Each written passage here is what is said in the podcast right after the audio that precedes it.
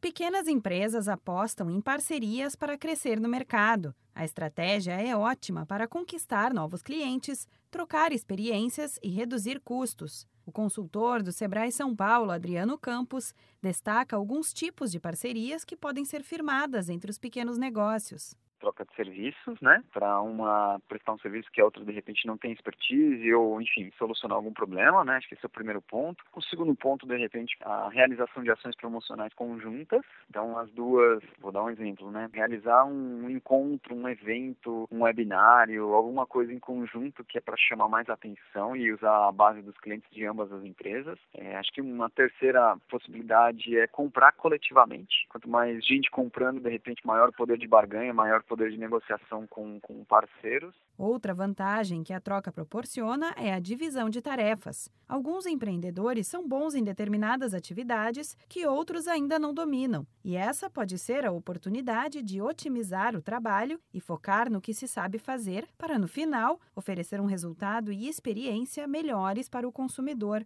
Como toda experiência, existem cuidados que merecem atenção. Adriano Campos alerta que é fundamental confiar e saber com quem o empreendedor vai manter o vínculo, para evitar conflitos. Os dois lados devem ter objetivos similares para alcançarem os mesmos resultados, mas também devem ter o radar ligado para não se tornarem dependentes da parceria acho que o, um grande um, um, risco, digamos assim, algo que pode ser prejudicial, é, é, o fato de você se tornar completamente dependente de uma parceria que muitas vezes você pode perdê-la de um dia para o outro, pode ser, né? Então, por exemplo, se você ficar dependente de um parceiro que presta um serviço, de repente você só conta com esse parceiro e ele deixou de operar, ou ele mudou de lugar, enfim, isso pode prejudicar o seu, seu negócio, né? Então, acho que essa é um, uma preocupação bastante grande.